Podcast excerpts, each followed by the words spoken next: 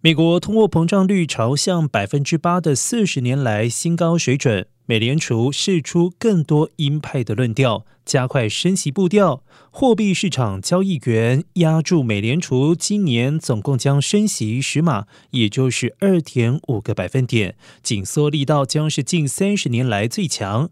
然而，美联储在三月的会议升息一码。根据六号公布的三月会议记录显示，若非顾虑俄罗斯入侵乌克兰的影响，许多决策官员三月早就想要支持升息两码。美联储从一九九四年以来，未曾在一年之内采取升息十码如此大幅度的紧缩措施。当年美联储甚至一次升息三码，导致了债券投资人损失惨重。